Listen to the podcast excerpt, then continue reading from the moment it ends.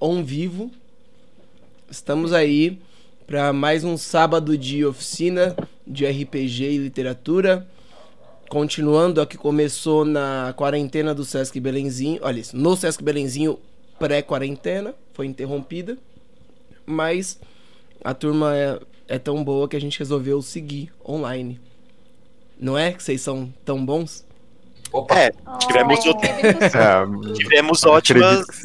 Tivemos ótimas é, adi como é que são? adições pós, pós pandemia também. Foi ótimo, sim. É vero. Pós não, né? Per, é, durante. durante. é, ai, quem der, Espera um dia falar isso. E aí, bom, a gente, é, a gente começou no Sesc com, com alguns exercícios de escrita, né? Algumas discussões a respeito dessa ferramenta que é o RPG, essa ferramenta de contação de histórias, de interpretação, de narrativas e afins. O primeiro encontro online, a gente deu uma. Foi, demorou um pouco mais para começar o RPG em si, por conta também dessa desse tempo. Tinha muita gente que participou que queria conhecer, que não conhecia. E depois a gente seguiu jogando, né? Os últimos encontros foram só jogos. E aí, como a nossa história está se encaminhando para o final, semana que vem vai ser nosso último encontro. talvez a gente possa até fazer é, não longo no sábado para não ficar saturado, porque online cansa bem mais.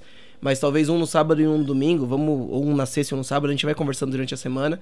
Mas para encerrar essa história, hoje, como eu tô trabalhando em lives desde as, do meio-dia sem parar e me atrasei um pouco para essa, é, a gente tava batendo um papo legal aqui e a ideia acho que a gente continuar nessa conversa, refletir um pouco sobre o que foi vivido nesses tempos é, no, no universo físico e no universo é, ficcional. fantasioso, ficcional, boa.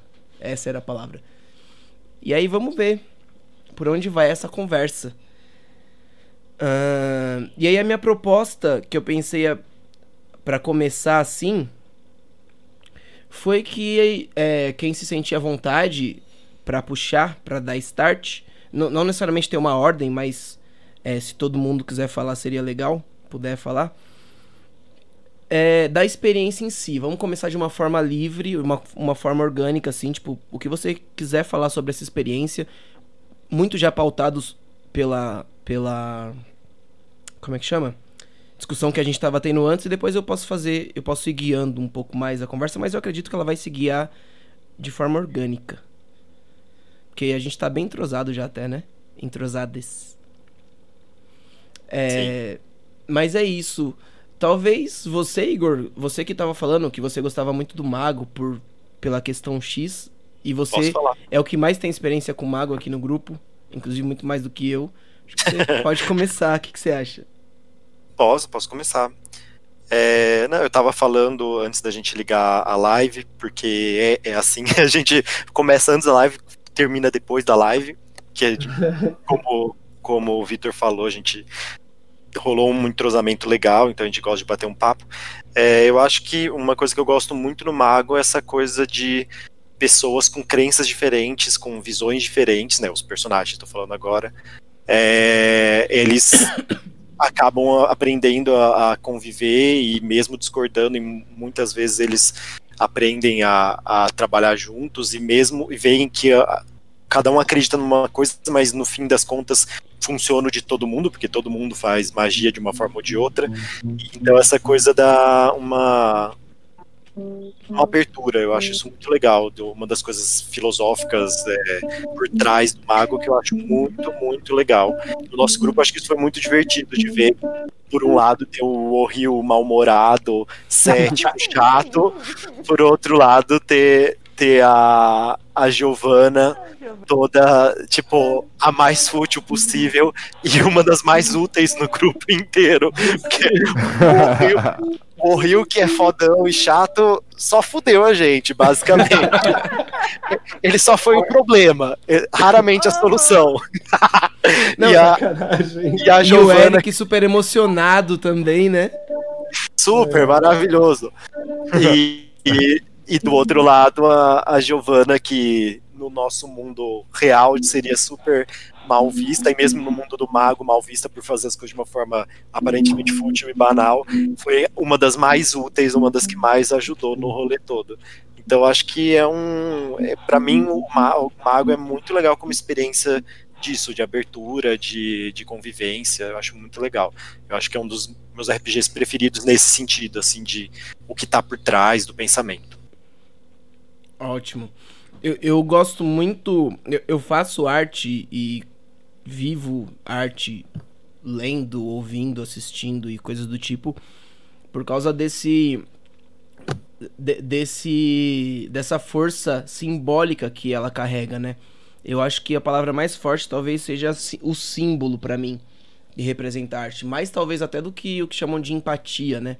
Que também acho que é uma carga muito forte que a arte traz. E eu adoro ver as situações se desenrolando sem ser, sabe? Nessas entrelinhas, nesses sutis, assim. Uhum. E, e é isso, tipo, os símbolos das personagens que vocês trouxeram foram se desenvolvendo, foram sendo mostrados de um jeito muito curioso, assim. Eu gostei muito dessa experiência.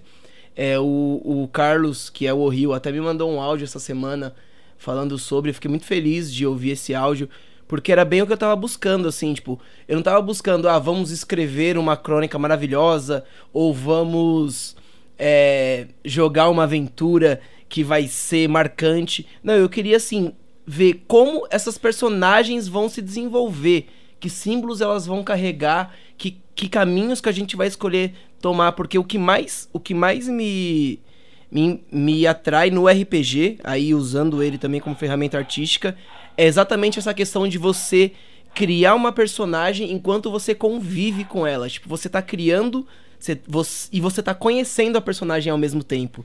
Sim. Sim. Eu acho que, assim, é...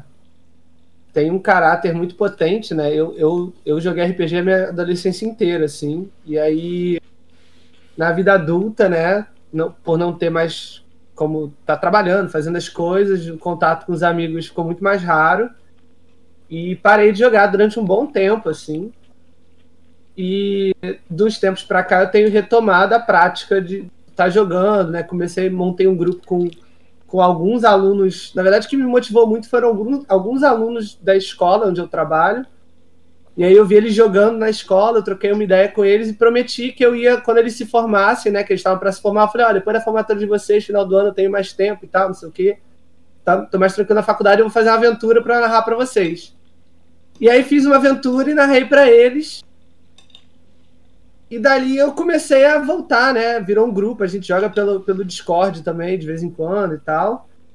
E dei continuidade e tem me alimentado disso, assim, tem tem sido muito bom. Porque, porque é isso, né? Tipo assim, eu, eu, eu trabalho e estudo teatro durante muito tempo, mas existe um, um, um frescor, um descomprometimento com, com a questão da, da construção da personagem que o RPG possibilita, que dentro do palco eu não tenho, por exemplo.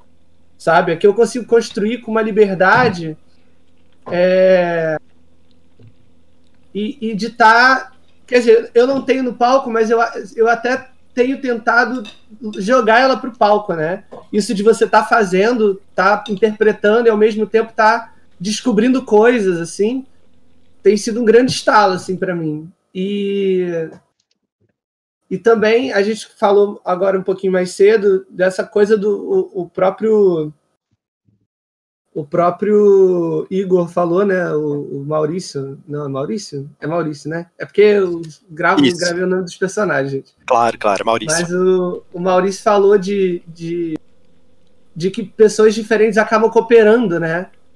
E aí eu fiz um, uns experimentos na minha escola também, agora esse, esse finalzinho do ano passado, e levei para os alunos que, cada um de uma turma e tal, se conheciam, né? Mas não não conviviam diretamente um com o outro e como foi potente assim a percepção de que do, dentro de um jogo eles começaram a construir cooperações, né? Tipo, construir momentos de não, então você fica com isso aqui porque é melhor para você, enquanto eu fico com isso aqui e a gente vai seguir assim, sabe? É, uhum. é isso, né? Como a gente vai vai pegando Porque no RPG é isso, que o teu personagem não sabe fazer, o outro sabe. Então vocês vão se completando, né? E quem dera que a vida fosse um pouquinho mais assim, sei lá. é isso, eu tô, tô vendo RPG não só mais como a diversão da minha adolescência, mas também como uma ferramenta muito potente para mim para para pensar artisticamente no que eu quero, para pensar é, pedagogicamente no que eu posso extrair dele também. Exato. É, é, exatamente por isso que eu, que eu resolvi investir, tipo, a maior parte da minha energia de trabalho no RPG nesses últimos anos. Eu acho que ele, ele traz de um jeito muito simples. Porque, assim, jogar RPG é muito complexo, é muito difícil. Mas a ferramenta é super simples. Tipo, é muito simples. E aí, eu acho que.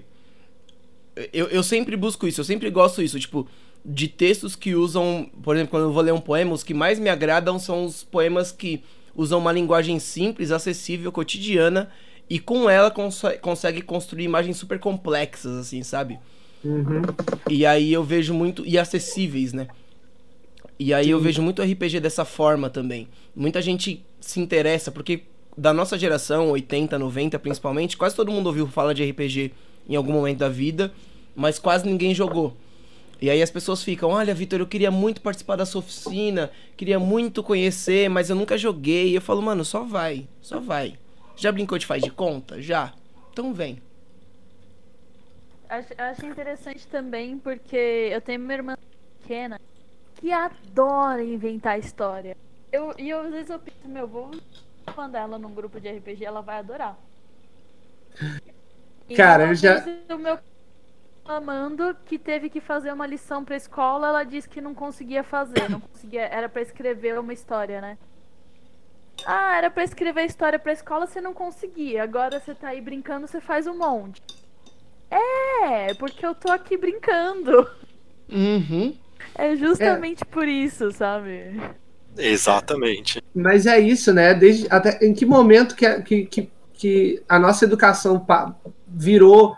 É, né? Educação, não tô falando, não é brasileira, não. Essa educação, tipo, de modo geral, é, se desassociou do brincar, do, do, do lúdico, do, do descompromissado. Vamos aprender de forma descompromissada, sabe? Entende? Você pode pegar num jogo de RPG e narrar para as crianças e botar, sei lá, eles estão explorando uma selva. Você dá todo o seu conteúdo de ciência, de fala sobre plantas, sobre fotossíntese, sobre tudo. Nossa, louco, hein? Entendeu? Tem a impressão de que se for divertido, não, não tá educativo. É, sabe? é. Não tá aprendendo o suficiente. A gente, meu, é, a gente por que tem... raios aprender tem que ser chato? Outra vez, você lembra aquele um cara que a gente foi aprender alfabeto árabe? Aí o Sim. cara perguntou sobre ah, o que você achou? Eu falei, cara, foi muito da hora, foi muito divertido. O homem ficou tão bravo, porque isso não é divertido, isso é cultural, isso é inteligência, não pode é. ser divertido. Que horror! é isso, né? E, e, e assim, todos vocês e todas vocês já jogaram, já jogavam RPG antes ou essa foi a primeira experiência de alguém? Essa foi a minha essa primeira é minha experiência, primeira. mano. A Giovana e o Miguel foi a primeira? Uhum. Sim. Eu acho que eu posso dizer que também foi. Ah, mas você não conta, você quase fundou o RPG no mundo. na, é um... na, na, verdade, na verdade, eu dava com um tal de William Shakespeare. né? Você é uma enciclopédia viva da cultura fantástica. Leonardo da Vinci. É.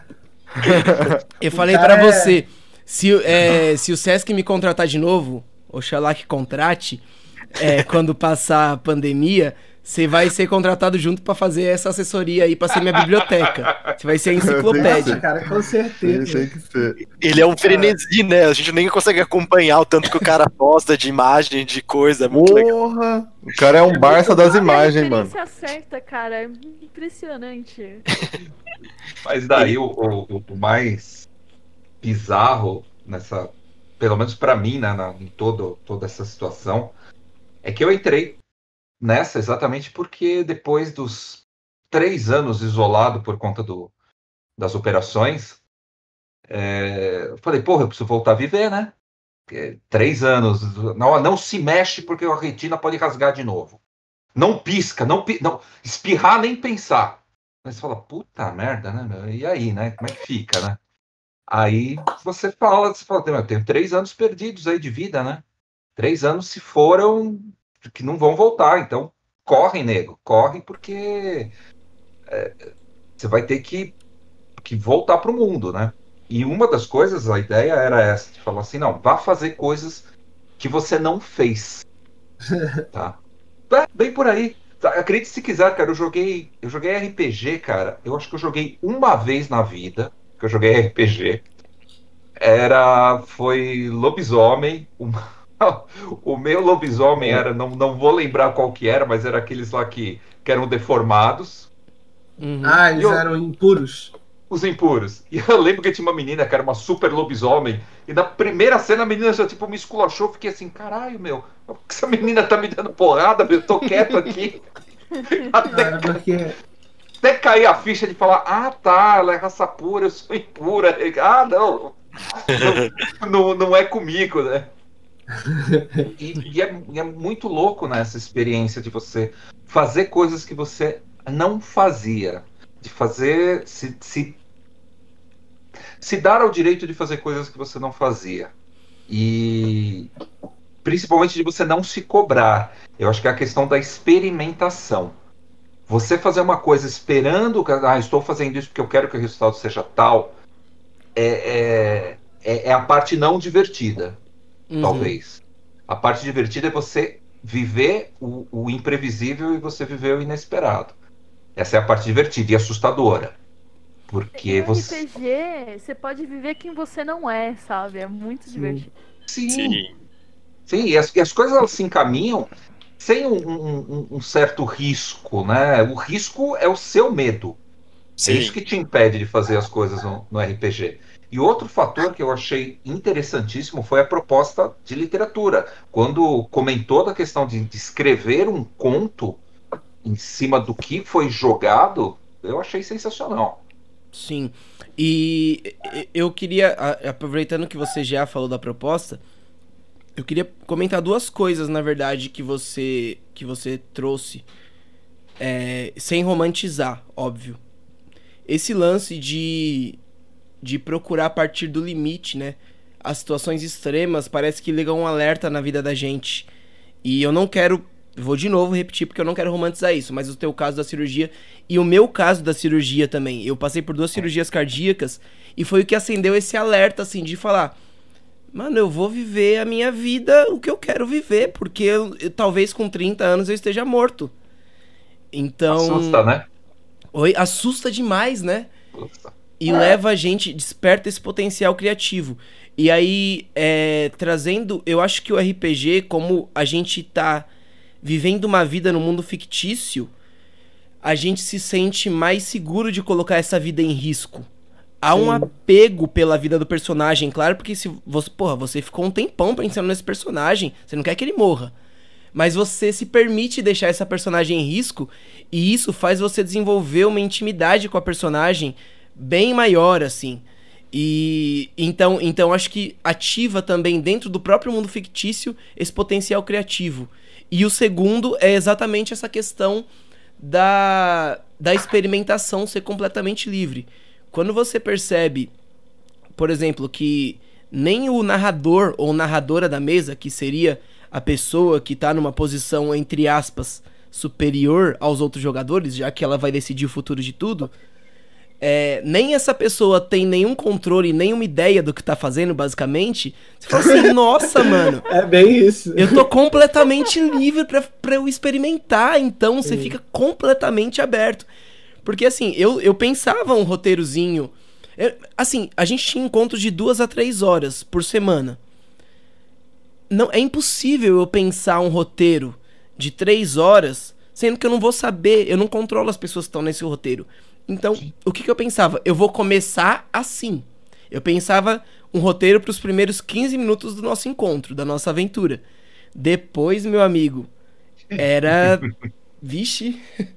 Ainda mais, quando, ainda mais quando você achava que a gente ia só pegar um espelho e usar para mostrar a cara do, do Rio e a gente fica 3 mil horas pensando em outras opções, é claro. Exatamente. Exatamente. É, tipo, nem adianta criar um roteiro de 3 horas, porque os personagens não vão fazer aquilo que você queria. Não vão. Não vão é. nunca fazer. Às vezes até não fazem o que você quer. Você, você até, né, já, já. Às vezes você já pensa nas soluções mais óbvias, sabe? Mas é, é muito legal também quando você tá narrando um jogo e você é surpreendido, assim. Ontem eu tive uma experiência, eu tenho uma outra mesa que eu tô narrando toda semana, e eu tive uma experiência que era uma. que era um jogo, né, medieval, clássico. Eles entraram lá numa numa, numa é como se fosse uma capela lá, só que é uma uma coisa estranha. Era meio meio aquela casa que a gente estava lá no do, do Rio, sabe? Uhum. E eles foram enfrentar uma, uma mulher que estava possuída, né? Por um espírito e tal. E aí eu, eu tava usando uma aventura pronta do, do, Dragon Age. Não tem, não tem, não tinha mistério nenhum, assim. Eu tava usando a aventura pronta. Montei o mapa e aí um dos jogadores resolveu que tinha um carpete e que ele, ele encarou que, que, como ele viu que a mulher podia controlar eles, os personagens dele, podia enfeitiçar eles, né? Ele ficou receoso de dela enfeitiçar um personagem que era muito forte fisicamente. E aí ele resolveu botar fogo no carpete. E gerou uma situação que, tipo assim, o combate terminou, mas o fogo começou a queimar a casa. O grande combate não foi nem o combate com essa figura demoníaca. Foi contra o fogo, eles tentando fugir da casa, sabe? É uma coisa que eu nunca ia ter conseguido imaginar que ia acontecer, sabe? Mas que o jogador louco botou fogo no carpete e, e gerou a situação que deu, foi muito mais estressante, muito mais perigosa, muito mais quase matou todo o time do que o próprio monstro que já veio com a aventura pronta, entendeu? E é isso, assim, foi, foi, foi angustiante para eles, maravilhoso para mim, porque eu, né, eu, eu tive uma oportunidade única de narrar uma coisa inesperada e você fica. Não sei, eu acho que é um grande presente para o narrador quando essas coisas acontecem. Assim. Eu também já vi uma história de um pai narrando para as filhas, alguma coisa do gênero. Que, que a proposta era que elas lutassem contra um grupo de lobos, contra uma matilha que estava ameaçando a vila. Na verdade, elas alimentaram os lobos, treinaram o lobo e agora os lobos são os amigos, são amigos delas. Pronto. É isso, né? Que louco. Quando eu, eu jogava, o primeiro RPG que eu joguei era Dragon Quest, que é tipo um Dungeons and Dragons simplificado. E Nossa. tinha um negócio que qualquer monstro. é, velho. é muito velho, é, pra você sentir. Sente a idade. É, e daí tinha uma coisa de, tipo, qualquer monstro você podia tentar ficar amigo. E os meus jogadores descobriram isso e eles tinham muita sorte, eles conseguiram ficar amigo de uma galera. Então, tipo, um, tinha mais amigos que eu tinha que con controlar como mestre do que jogadores. Era um inferno na minha vida. Que é muito engraçado, porque, tipo, é isso, era um jogo que não, não tinha pensado nesse furo. Né, de, de coisa, ou na verdade eu também era um mestre jovem, talvez eu devesse ter impedido algumas vezes, né? Mas foi muito engraçado, assim, você perde total controle. Mas ao mesmo tempo ficou muito engraçado e depois que a gente foi jogar D&D, é, é, uma das personagens quis fazer uma druida para ter um, um, lobo de amigo, porque era o, o lobo que a gente tinha tido nesse outro. Legal. Eu, eu quero dar o depoimento de que nada absolutamente nada do que aconteceu na nossa história eu planejei. Nada. teve um. Jura, cara? Juro. Teve um ponto da, da, nossa, da nossa narrativa que eu tava tão seguro de que vocês iam me trazer é, elementos super ricos pra eu, pra eu improvisar. Que, tipo, teve dias, por exemplo, que eu tava super pesado aqui, mó correria, com cozinha, casa, serena. E eu falei, mano, é, eu acho que eu vou cancelar a oficina de hoje porque eu não preparei nada. Aí eu lembrei do meu grupo eu falei, não, mano, vamos lá. E vocês, oh. faziam tudo. E é muito bizarro porque eu, eu gosto muito de improvisar. Eu, eu não exercito muito a cultura do improviso. Improvisar de fato, assim, sabe? Tipo, improvisar embolada, improvisar freestyle, essas coisas, eu gosto muito. Mas eu tenho que estar muito à vontade para fazer isso. E o RPG é um jeito de improviso para mim também eu, eu já narrei histórias em que eu preparei tudo bonitinho, desenhei mapa e tal. Foi gostoso, mas as que mais me dão prazer é essas de improviso. E E nessa quarentena também foi muito uma questão. Tá, tem muita gente meditando, né? Falando de meditação, de estar presente. Essa é a base da meditação, né? Você estar presente. Eu não consigo meditar de jeito tradicional, sabe? Tipo, todo mundo falando, Vitor, você tem ansiedade, você tem não sei o que lá. Medita, medita. Dá vontade de xingar essas pessoas que falam, mano, você consegue meditar, eu não consigo, me deixa. E aí, o, o RPG é muito meu jeito de meditar, porque eu tô 100% presente quando eu tô narrando essas sessões. Porque qualquer Sim. detalhe que eu perder já era, então eu tenho que estar tá 100% Sim. atento. Eu esqueço de tudo, assim. Só quando a Serena tá aqui que eu olho para ela de vez em quando, para ver se ela tá viva. Mas tem isso que a Tamiris falou, né? Do prazer também. Porque não é uma. Tipo, você tem que estar tá presente, mas você tem prazer em estar tá presente também, né? Não é uma Exato. obrigação. Você não tá preocupado também, tipo, eu tenho que me concentrar porque eu tenho que ficar calmo, porque eu tenho que combater a minha ansiedade. É muito é... Ansiedade Sim. de não poder ter ansiedade. É maravilhoso isso. Que nem já eu acordo de manhãzinha, umas 4 horas da manhã, mano. Vou ali na garagem de casa, observo aquele ambiente todo quieto, aquela coisa bem. aquele ar, parece que puro, o gelinho da manhã. Cara, é, é maravilhoso meditar. É, é, tem esse prazer, sabe? Não é simplesmente aquela obrigação de, ah, eu vou meditar porque eu preciso me concentrar porque eu sou ansioso. Cara, tanto de pessoa que já me falou quanto ansioso que eu sou, quão imperativo que eu sou. E realmente eu tenho isso dentro de mim. Mas se eu ficar botando isso na minha cabeça de que eu sou, de que eu sou, de que eu sou, eu vou ser mesmo, mano. Aí é uma questão de entender que eu estou, tá ligado? E no no RPG, mano, tinha muito momento que eu não tava presente também. Acho que é, eu tava muito inseguro na questão de que eu nunca tinha jogado e era a minha primeira vez jogando e eu fiquei. E aí, eu, eu ficava nessa. Será que eu tenho liberdade para fazer as minhas criações? Tal. E aí eu não me permitia improvisar tanto, mano. Mas foi uma experiência muito da hora, mano. Poder estar junto assim com as pessoas e elas criarem cenários junto com você. Fazer é. uma realidade coletiva, sabe? Essa troca. É bem eu... acho muito legal também, porque, tipo, acho que quando eu era criança, quando eu comecei a jogar, assim, meus irmãos começaram a jogar e eu comecei a, a acompanhar, era muito isso do tipo, eu era muito tímida. Mas como vocês falaram, era um jogo, então eu podia explorar mais, eu podia testar mais. Então eu acabei a, a nisso, né? Você tem um certo desapego pela, pela situação e você começa a explorar possibilidades. Então, Pode tipo, crer. eu acabei. Comecei, comecei a explorar coisas que eu nunca ia, sabe? Tipo, não ia me sentir à vontade de fazer e de falar na vida real. E Sim. isso acabou trazendo uma segurança, ou mesmo trazendo, tipo, mais opções, sabe? Mais repertório de como lidar. É uma coisa que eu acho legal do. Vem, tem, tem a ver com o que vocês estão falando, que é uma, uma coisa, acho que também da, da. Vou usar termos cabeça, porque porque eu fiz artes cênicas, então a gente tem essas coisas na cabeça, mas que é a da alteridade, é, fazer o quê? Que é da alteridade, eu acho muito legal você experimentar ser um outro que você não é e, e ver o que, que isso te traz, mas e também descobrir o que você é. Por exemplo, nesse, nesse jogo eu criei um personagem que despertou junto com saiu do armário. E então é, e para mim era um, um pouco um objetivo de entender o quanto que sair do armário muda a vida de uma pessoa. E, eu saí do armário e mudou muito minha vida. Mas apesar de eu viver isso todo dia, eu queria experimentar isso também meio de longe, sabe? De uma, uhum. de uma uhum. forma, não é comigo, é com outra pessoa. Então, mesmo para mim entender, é, eu criei um outro personagem que tem coisas minhas e coisas não minhas.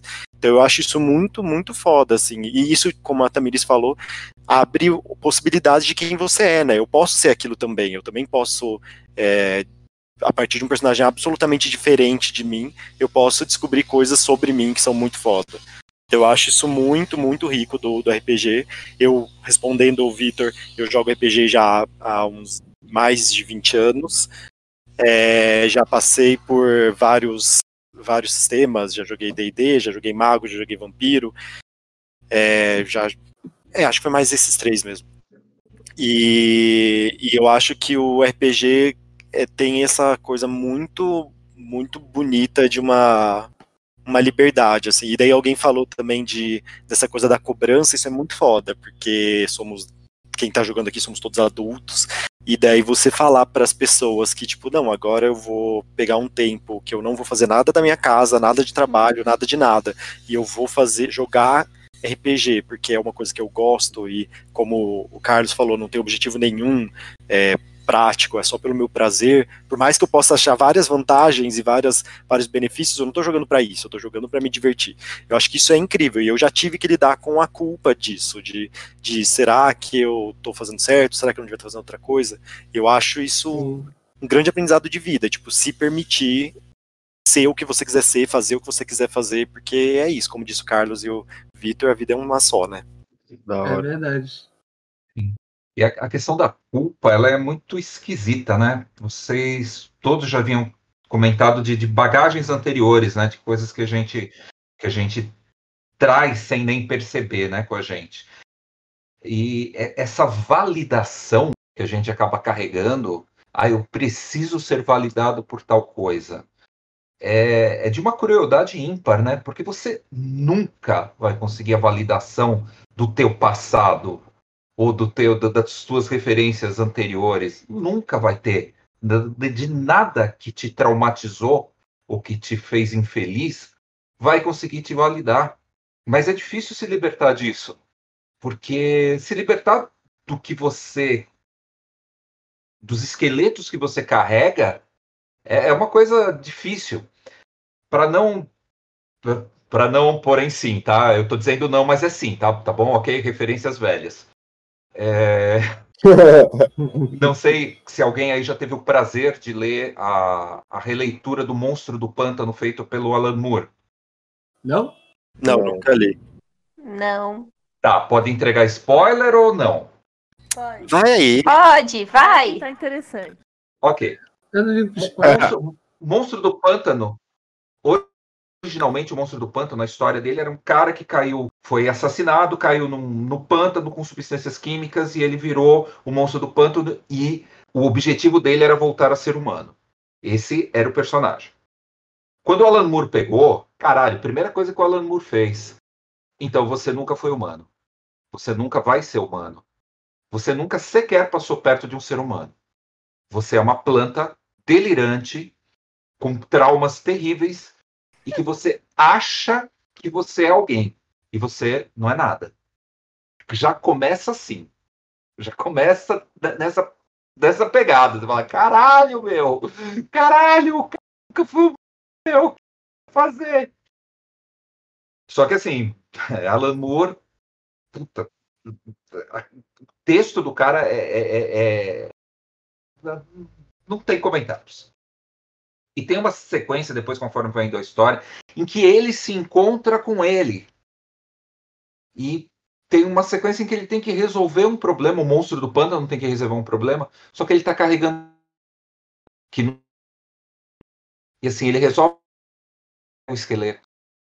Porra, mas o esqueleto sou eu. Então, mas tem que resolver o problema.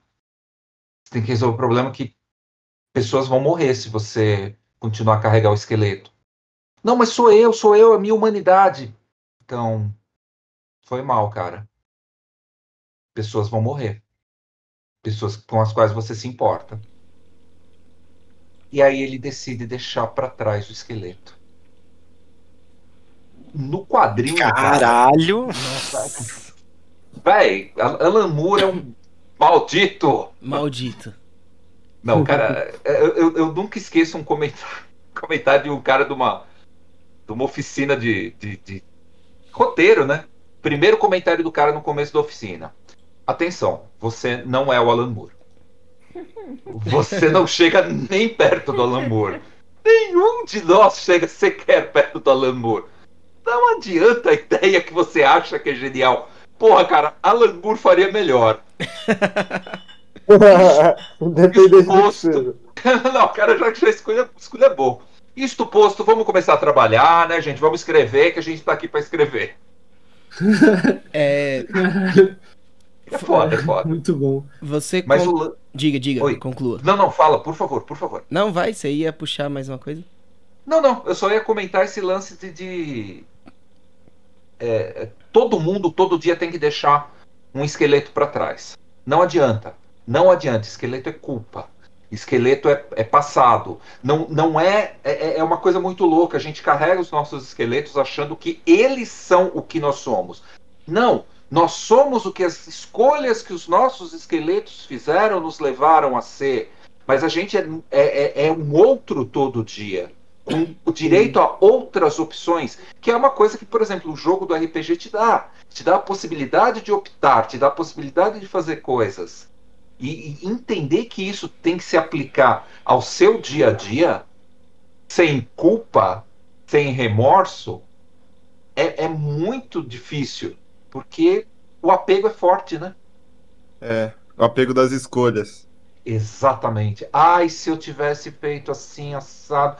Ai, mas se eu fizesse assim. Ai, mas se eu voltar lá. Não, você não vai voltar. Né? Ou se a gente for pegar o filme lá, o Efeito Borboleta, acho que é isso, Efeito Borboleta. Não lembro. O com Ashton Kutcher lá. Isso. É, é esse mesmo. É esse, né? Que é, porra, cara, que tudo dá errado, né? Caralho, meu, o cara tenta tudo, né? Não, vou voltar, vou fazer melhor. Não, cara, só deu bosta. Só deu. Quando deu certo, puta, quando eu segui em frente. Nossa, eu segui em frente. Deu certo. Porque tudo que eu tentei para refazer não se refaz. Você segue em frente. É, já faz pra... parte, você já criou, não, não tem como apagar, né, mano? Exatamente. Exatamente. E foi filosófico demais. É, por favor, falem vocês.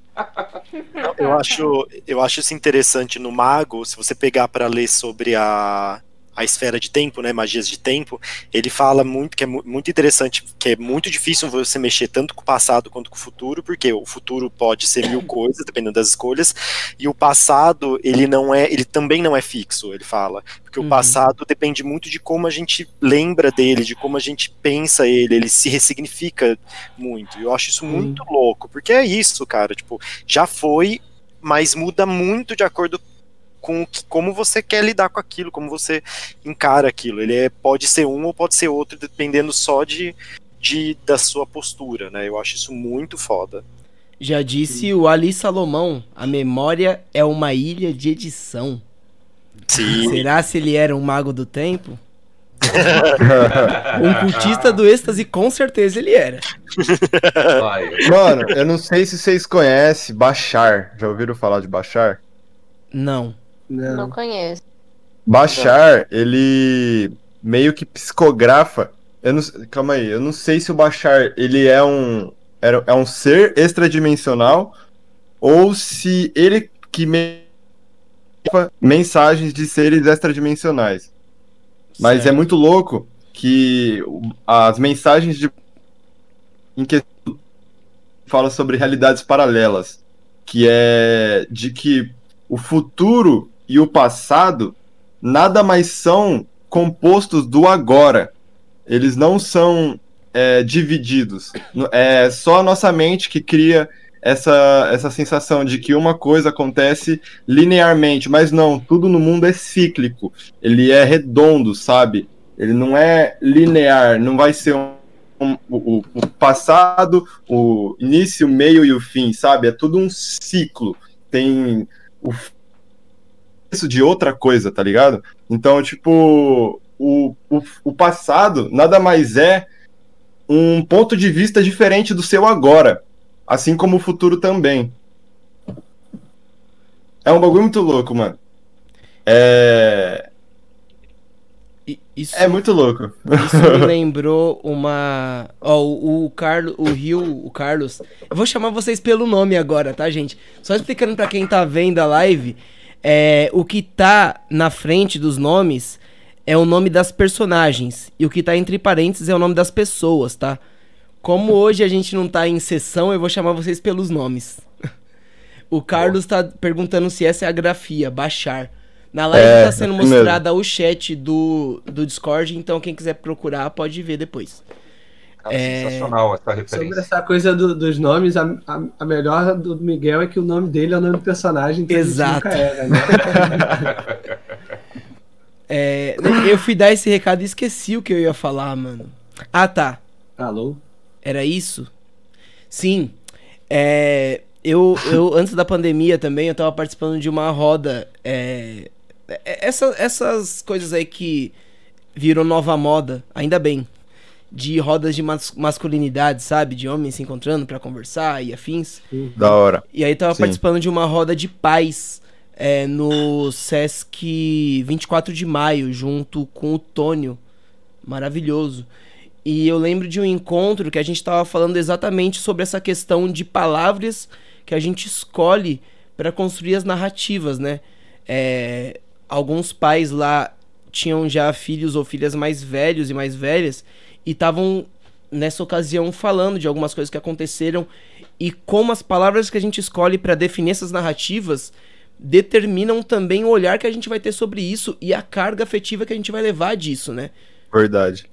Então, por exemplo, algum, algum acontecimento que rolou para você de qualquer natureza, seja uma natureza é, que te causou prazer ou alegria, ou que te causou algum trauma ou dor, hoje ele vai ser representado pela, pelo jeito que você escolher contar isso, né? E, e eu acho que isso vai muito de encontro também com, com isso que o Miguel trouxe e com essa noção de tempo também dos cultistas do êxtase os cultistas do êxtase, eu gosto muito dessa, dessa tradição no mago. É, tanto de. Se não tem nem, ninguém jogando com essa tradição, eu sempre coloco, às vezes, algum NPC. Porque, como o mago também trabalha com estereótipos, né? Inclusive, o próprio manual usa esses, essas palavras. A tendência é que o cultista do êxtase é só esse porra louca, que não, eu vou ser drogado e vou viver a vida sem sentido, porque os prazeres não, eu acho que os cultistas do êxtase, eles enxergam muito bem essa questão das narrativas, essa questão da, da intensidade das coisas momentâneas. Exatamente por isso que eles são os mestres, eles e elas são mestres e mestras da esfera de tempo, né? Acho que compreenderam essa questão da narrativa temporal de uma forma tão sublime que se especializaram na esfera. É, eu queria puxar aí da sua fala que você falou do, do, dos estereótipos, né? E aí a gente, sei lá, tava pensando aqui, porque é, a gente falou do, do, como os personagens vão se desenvolvendo, etc. Os cenários que a gente tem de RPG, né? Todos os cenários que tem N pessoas falando, as classes, as tribos de lobisomem, as tradições do, dos magos, eles vêm com, essa, com, esse, com, esse, com esses estereótipos, mas como é legal também perceber que quando, quando isso chega no, no, no, jogador, e quando o jogador vai jogando, esses estereótipos vão se desenvolvendo, né? E aí a gente tem, por exemplo, a Giovanna que, que é super afetada, super patricinha, super não sei o que, é um estereótipo nosso e que cresce pra caralho no jogo. Entendeu? Cresce pra caralho que o pessoal falou, ajudava, fazia tudo, resolvia tudo e e é isso, né? Como esses estereótipos também vão, vão se, se quebrando né? Ou seja, do, do próprio cenário do jogo, né? Porque o, o, o, próprio cenário, os cenários reproduzem. Quando você pega um cenário pronto para narrar, ele, repro, ele, reproduz coisas da vida real, preconceito, Fato. Etc. Tipo, o próprio Carlos falou que estava jogando com um lobisomem que era um impuro e a outra era de raça pura e, e, e, a, e a, ela chegou, né, tratando de mal. Amassou ele assim. na porrada. Amassou ele. E assim, é, como também você mal ou bem coloca os seus jogadores, né? Ou o, o, jogo vai te colocando dentro desses conflitos e as pessoas vão aprendendo a lidar, vão resolvendo ou não, né?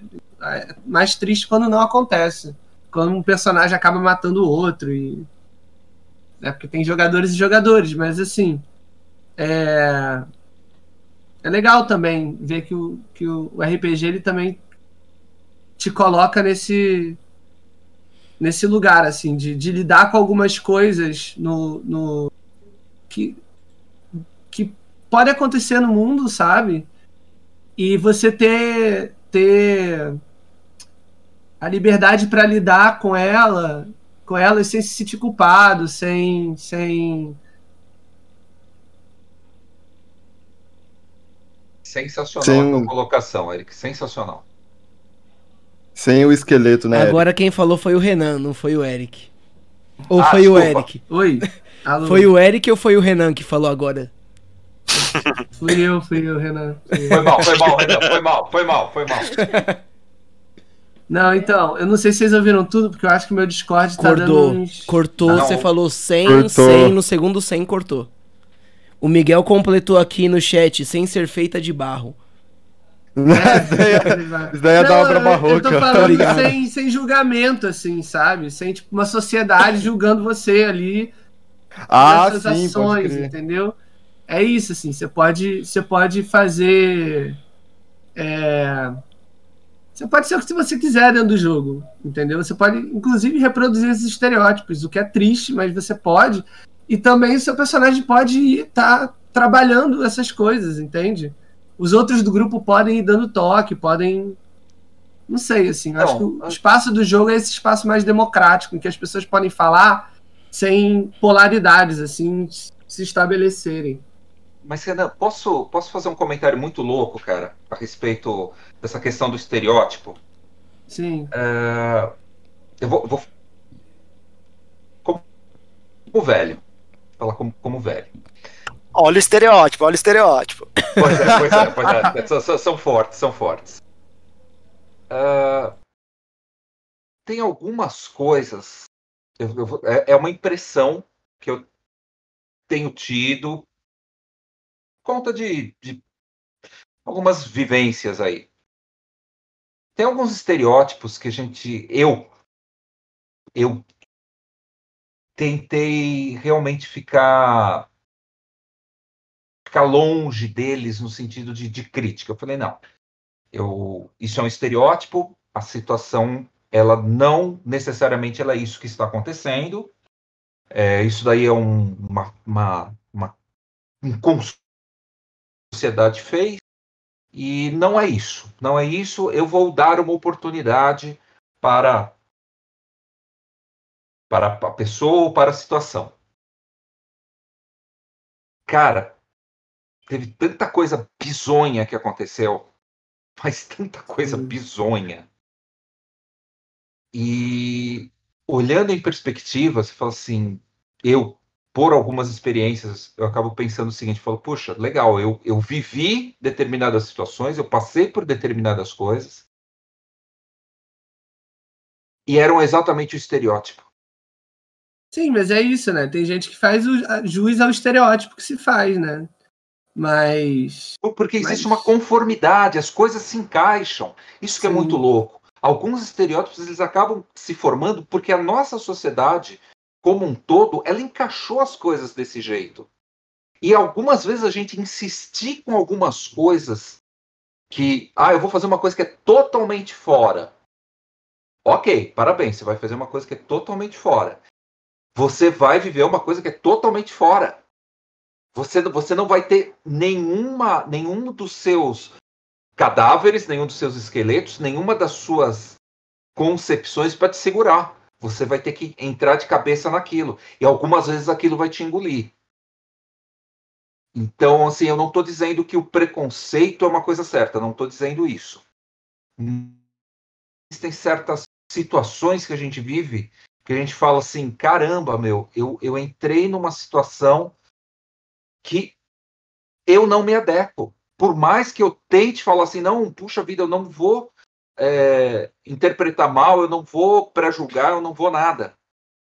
A hora que você entra na situação, você fala, cara, não tem nada a ver comigo.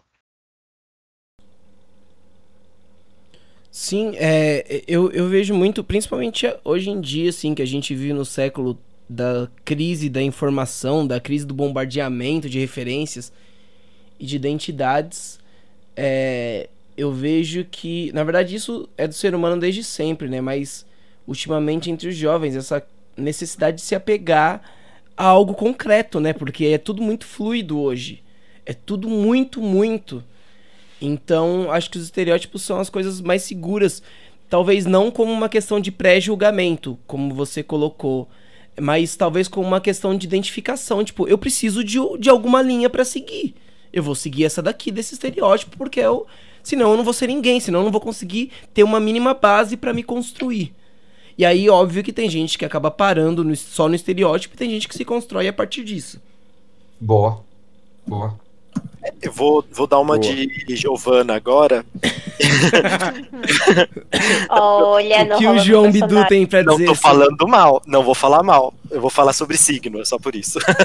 é só, do... é só por isso que eu tô zoando. É... Falar mal de gêmeos aí é sacanagem. Não, não vou falar mal de nenhum, exceto uh. escorpião, tô brincando. É... não, não zoando. É... Minha escorpião é uma santa, não pode falar mal também, não. É, é, uma santa até ela querer se vingar, tô brincando. É... Ela não se vinga. Ela, ela, já ultrapassou esse, esse, esse. Brincadeira, minha, minha lua é escorpião, então não posso falar nada. A é... minha também. Eu ah. adoro isso. A minha também, cara. A gente, vocês são de que ano? Meu Deus, a gente tá num antro. Vocês são de que ano? Escorpiões. Eu sou shopping. perigo. Shopping. Você é shoppingzinha? Eu sou shoppingzinha. tranquilo, lua em virgem, pô. Não, o que eu ia falar de, de signo é que um, um, dia eu tava conversando com uma amiga e tava falando, ah, os, sei lá, 30 anos você é mais o seu signo, e depois você passa a ser mais o seu ascendente. E ao é mesmo tempo. Fala. Isso. E ao mesmo tempo falam que o, que o ascendente é o que você. é como as pessoas te veem. E uhum. eu até questionei ela, falei, será que a gente se torna o nosso ascendente porque a gente começa a se moldar por, pelo que as outras pessoas acreditam que a gente é? Tipo, será que de tanto é, será que de tantas pessoas falarem que você é, é aquilo e começarem a te tratar, mesmo sem falar, de começar a te tratar por causa disso, será que você não acaba vestindo a carapuça e sou isso e, e vamos aí? porque eu acho que a gente tem uma, a gente somos todos seres sociais, a gente não é isolado, né? Então, o quanto é a, é a gente mesmo, o quanto é o que a gente se tornou pelo que os outros fizeram da gente e na verdade nem sei se dá para separar isso tudo, né? Então é, sei lá, uma brisa aí. Assim, hum. eu posso dar uma opinião em relação a isso como pedagoga e estudante do desenvolvimento infantil? Pode, deve. Ui! Você tá falando como Natasha ou como Tamires? no caso, como as Tamires, duas, né? Como as duas, né? Porque a gente, a gente de fato estudou desenvolvimento infantil da criança até a adolescência na faculdade. tipo, eu, nossa, a gente estudou por três anos, né? Que cada semestre era uma fase. É uma, uma das minhas matérias preferidas. E, óbvio, eu estudei até a adolescência. Mas, pelo que eu sei, na verdade, a influência que a gente recebe dos outros é muito mais na infância do que quando você cresce. Porque na infância, você, quando você está se construindo, você ainda está entendendo o mundo, você é muito maleável ao que as pessoas dizem de você, o que as pessoas acham de você. Uhum. Então essa coisa de você falar para uma criança, ai, você é terrível, ai, você é isso, ele, incorpora mesmo essa, essa noção e passa a entender, uhum. tá, então eu tenho que agir assim. Então, tipo, tem essa construção. A fase da adolescência é a fase onde você tenta romper com isso. Então você fica meio loucão, é verdade, pelas questões é, hormonais e etc. Mas psicologicamente falando, você tenta descobrir daquilo que você trouxe da sua família e da sua constituição, o que é você né? Então, muito parecido com o que a gente falou do RPG, né? Da, do que você falou, não lembro o nome chique, da construção de um personagem, que às vezes você escolhe nesse personagem o que você quer, o que não quer, o que, o que te identifica ou não. Mas é uma fase que pode demorar mais onde você tenta escolher o que dessas referências faz sentido para você ou não, né? Eu sei que aí, aí vai pra parte que eu já não estudei, que é a fase adulta. A gente ainda tem influência do grupo, e como vocês falam, né, a gente precisa de um grupo. Então a gente acaba aceitando coisas para se sentir socialmente. Acho que até aí faz sentido.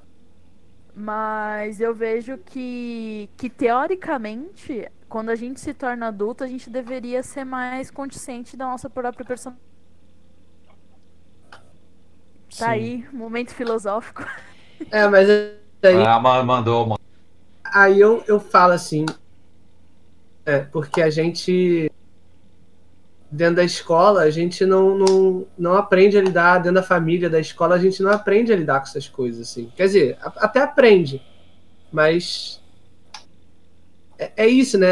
A formação que a gente tem da escola, hoje, falando, tirando. Tem escolas e escolas, é claro. Tem escolas que são maravilhosas, tem escolas que são super diferentes. Mas são eu sou exceção... uma das pessoas que. Cara, eu sou uma das pessoas que super acreditam no ensino público, assim. Eu trabalho dentro do ensino uhum. municipal aqui do, do, de Rio das Ostras. E, assim, eu não, não, não largaria, porque eu acho que eu, como educador, tenho uma liberdade no ensino municipal que numa escola particular talvez eu não tivesse, entendeu? É... E, mas mesmo assim, é, a gente ainda vive uma escola tradicional, uma escola conteudista, por mais que se disfarce, se use muito o discurso de Paulo Freire, se use, sabe? É, a gente vive isso. Os professores são cobrados que tem que estar tá com um diário entregue, que tem que dar, lançar as notas até o dia do conselho e que os alunos. É... Então, assim, é, é muito complicado esse choque, assim, sabe? E, e a formação é essa, né? Conteúdo, etc. Mas ninguém. Cara, é, eu, eu lembro de quando eu entrei, e eu falo muito assim que eu acho maravilhoso, porque eu estudei em escola pública o ensino médio inteiro e o final do, do ensino fundamental, quando eu mudei para Rio das Ostras. E eu, eu fiz uma escola que era formação de professores no ensino médio, né? E aí eu fui para uma faculdade eu não quero me colocar no patamar de que sei mais do que, do que alguém, não, tá, gente? Claro, Mas assim, claro. eu cheguei uhum. lá, eu vi uma galera que se formou nos colégios maravilhosos e que quando os professores davam um texto pra gente ler, é... eu lia o texto, às vezes lia né, meio mais ou menos, que eu confesso que produção cultural eu levei meio nas coxas, é tanto que eu larguei. E, e a galera, tipo assim, reproduzia exatamente o que estava falando no texto, enquanto eu lia, eu, mas outras pessoas líamos e, e, e, falávamos assim, ah, eu pensei nisso, nisso, nisso, e colocava minha opinião, sabe? E é muito doido, né? Porque a, o padrão da escola de que você vai sentar vai, e vai copiar o que está no quadro e vai responder o que está no texto, exatamente com as mesmas palavras, é... faz com que você não pense sobre aquilo efetivamente. Sim. Entende? Você não pensa, você decora aquilo ali naquele momento, da pro, ou que tem que fazer uma prova, ou que tem. Você bota a informação ali e, e passa para a próxima informação. E é mais ou menos o que acontece hoje quando a gente tem esse bombardeio de, bombardeio de informação, assim. Que é tanta coisa vindo que a gente não consegue nem se, se debruçar em cima de algumas coisas, sabe? Então, é tanta informação uma até outra que você nem, nem nem digeriu o que veio antes e já tá sofrendo com o que vem depois, assim, sabe? É porque, tipo, tem uma parte da educação que as pessoas que não querem, mas na verdade ainda. A gente não vive nem mais no, no. A gente não consegue nem planejar o futuro, porque a gente tem que viver o futuro imediato, o que vai acontecer quando a gente sair do Uber, assim, sabe? É porque, tipo. Ah, gente, essa, eu, eu piro parte... com esse negócio de Eu tempo. acho que ele eu não tá te escutando, tá Natasha. Ouvindo, internet é, deve ter caído. Percebi. É, ele não tá te escutando. Você tá escutando a gente, ah, Renan? É... Não, tem, eu, eu escuto, mas daí eu, eu tenho horas que eu. A minha internet tá meio instável, entendeu? Aí eu não sei se corta para vocês ou. Sim. Diga, Tamires. Ok. Tá. Eu falei é coisa que, pra tipo... caramba, me desculpa. Não, tá. Mano, foi ótimo. Uma parte da educação que foi criada com o objetivo de domesticar as pessoas, sim, né? Na verdade, sim. se for pensar, a base da nossa educação foi feita para domesticar as pessoas, que foi quando a gente começou com a educação. Ai, meu Deus. Esqueci o nome agora, mas basicamente começou com catequizar os índios. Sim, sim. É, evangelizador. E depois né? veio é. aquele, o Pombal, né? Foi o Pombal, o Marquês de Pombal? Então, Enfim. tipo, a, a educação em si, principalmente a educação pública, ela parte do pressuposto de que ela é criada para domesticar, né? Para para tirar essa vontade, para tirar essa visão e por mais que a gente em alguns momentos tenha lutado contra isso, isso ainda faz muito parte da questão da nossa idade. Então, esse lance de às vezes. Cara, as minhas crianças preferidas são as revoltadas. Com certeza. É, é, isso, né? Você decora o nome dos Real, alunos que aprontam. É o público fiel. Você nem lembra. É o público fiel é. das oficinas que eu dou na, nas escolas, por exemplo. os alunos mais bagunceiros adoram ir nas minhas oficinas porque eu deixo eles falar palavrão lá, por exemplo. É, porque, tipo assim, a criança que, a criança que é revoltada, ela quer pensar por si mesma, ela quer questionar. A criança estudante aprendeu a ler o texto e respondeu o que está no texto. Sim, isso. sim. Então... Eu acho que é bem isso, assim. É, é uma criança. Ou então é a criança que, que que que não quer ficar parada durante cinco horas da vida dela, sabe? Nem eu quero, gente. e eu já sou uma criança grande. Né? Você aguenta ficar parado cinco horas sentado Nem no mesmo lugar? Eu Se tô eu... aqui, a gente tá jogando RPG três horas, eu volto e meia dou uma levantada, porra. Com certeza.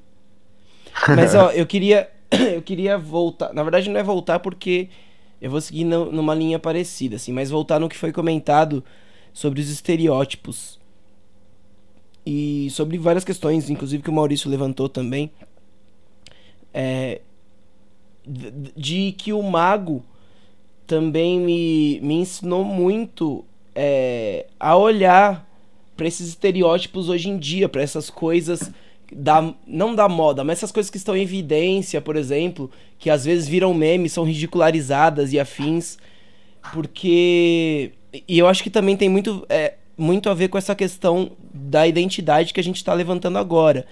De, enfim, várias coisas eu estou tentando misturar nesse pensamento. A questão da presença também, né? Eu acho que quanto mais você tem espaço para se construir, para se autoconstruir, mais autêntico vai ser o que você faz é, o, um filósofo chamado Richard Rorty, Rorty, Rorty, sei lá, ele é norte-americano. Se ele for do Texas, é Richard Rorty. Se ele for do Ah, eu já tenho, já tenho estereótipo, russo. então, ele. ele... Foi, foi na, na pedagogia também que eu conheci ele. Ele fala muito desse lance da autoconstrução, né? Que uma sociedade é, saudável é uma sociedade onde as pessoas possam se construir, construir suas próprias narrativas. Eu acho que o mago vem muito de encontro a isso em todos os sentidos. E a, e a personagem da Giovanna, por exemplo, a personagem da Amanda, que é a Giovanna, mostra muito isso assim. Ela, ela vem desse meio patricinha, ela compra um estereótipo, né? É, ela acho que é nisso que a gente estava falando de ela se deixou construir pelo estereótipo mas ela é tão consciente do que ela tá fazendo e é tão autêntico para ela, tipo, ela não, ela, apesar de ela ter ela comprar o estereótipo, muito do que ela faz, ela faz porque ela se sente bem fazendo, de fato. E não tem problema nenhum você comprar o estereótipo também, desde que você se sinta bem com isso. E aí isso faz ser real, né? E faz com que as pessoas levem a sério o João Bidu. Tipo isso. e aí eu fico pensando, eu tenho um tio muito querido que quer muito jogar mago, inclusive, é, mas ele é meio velho já, né? Ele, na verdade, ele, é meu tio mais novo, né? Ele, eu sou o filho do irmão mais velho de sete, do filho mais velho de sete, e ele é o caçula, então nossa diferença de idade é 12 anos. Mas ele não lida muito bem com as tecnologias. Olha, se ele fosse o único homem, seria lobisomem, hein, mano? Olha aí. Enfim, mas aí ele ele tá muito envolvido nessas pesquisas de futurismo e, e afins. E aí ele tem um portal que discute essas novas tendências, futurismo. E é muito interessante a, a propriedade com que ele fala disso. E eu acho muito legal porque eu tenho acesso, às vezes eu vejo, leio leio artigos do portal dele, ou vejo coisas, assisto vídeos que ele indica, eu vi uma live dele esses dias, e é muito com essa galera, assim, tipo, dessas coisas que até viraram meme, sabe? Coach, não sei que lá, quântico. Mas é muito louco a abordagem e a sensibilidade que o, que o meu tio coloca isso. Porque, de fato, se você. É, como isso virou uma moda, né? E isso lida com respostas rápidas e as pessoas o que elas querem hoje são respostas. Você vai achar um coach para tudo que ele vai vender respostas falsas e rápidas.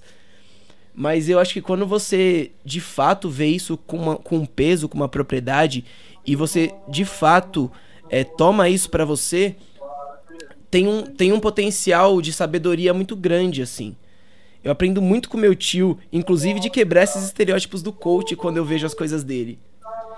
E, e existe, e, e, eu vejo eu vejo isso muito apenas como leituras de mundo diferentes, assim. E, e eu gosto muito das religiões até esse ponto, quando elas se veem como leitura de mundo. Quando elas se veem como verdades, aí eu já dou um passo atrás. Mas como elas se veem como leitura de mundo, eu acho que é uma sabedoria enorme, assim. Inclusive por isso que eu estudei teologia.